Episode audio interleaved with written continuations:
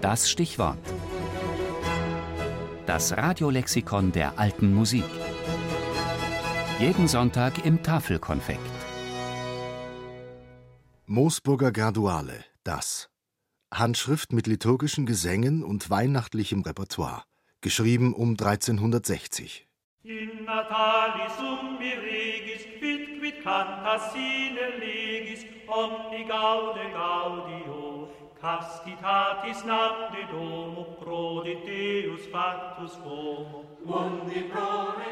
König Herodes zitterte und bangte. Er fürchtete um seine Macht, die sowieso auf tönernen Füßen stand, in einer Region, die damals wie heute Spielball großer Imperien war. Und nun kamen drei Weise aus dem Morgenland daher und fragten nach dem neugeborenen König der Juden. Die Herrscher der hellenistischen Zeit fackelten nicht lange, wenn ihre Macht in Gefahr war.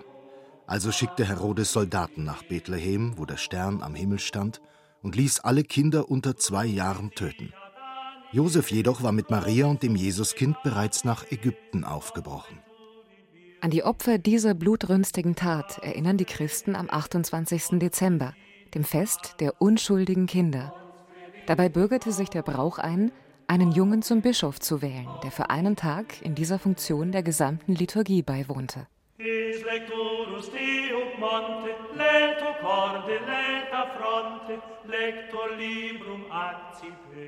Die geistlichen Lieder, die zum Fest der unschuldigen Kinder in der Stiftskirche St. Castulus in Moosburg gesungen wurden, sind glücklicherweise überliefert im Moosburger Graduale, einer Handschrift aus dem Jahr 1360, die heute in der Bayerischen Staatsbibliothek in München liegt.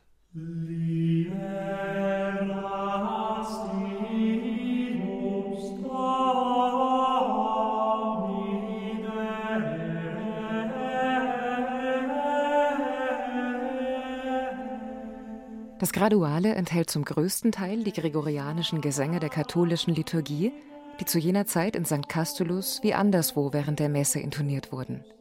Das Besondere der Handschrift sind aber die frei gedichteten geistlichen Lieder, die Canciones, zumeist bestimmt für die Weihnachtszeit. Fünf dieser Lieder hat Johannes von Perchhausen komponiert, der bis zu seinem Tod im Jahr 1362 Dekan des Stiftes St. Castulus in Moosburg war.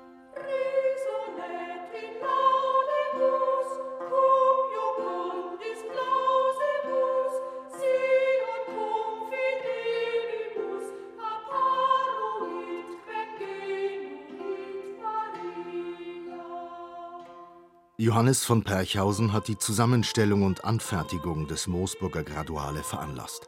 Im Vorwort schreibt er, er habe eine Auswahl sittlicher Gesänge zusammengestellt, um den Wildwuchs lasziver Lieder in der Weihnachtsliturgie einzudämmen. Weihnachten. Ein Fest, bei dem offenbar schon damals nur allzu häufig der Spaßfaktor über der Besinnlichkeit stand.